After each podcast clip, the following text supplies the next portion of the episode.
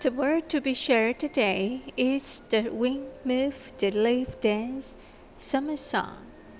Summer is the second season of the year, the hottest period, the highest solar latitude, and the longest day.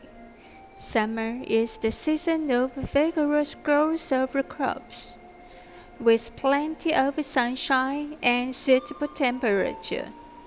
Summer is the season for animals to be active, reborn, and give birth to the next generation. Summer is colorful, with green shades like weaving. Hundred flowers contains for beauty, full of association, vigor, achieve the hello of summer.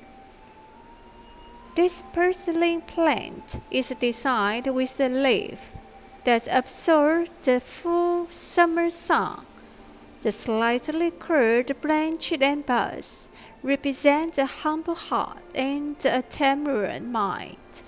We will never forget our original intention and keep our sincerity forever.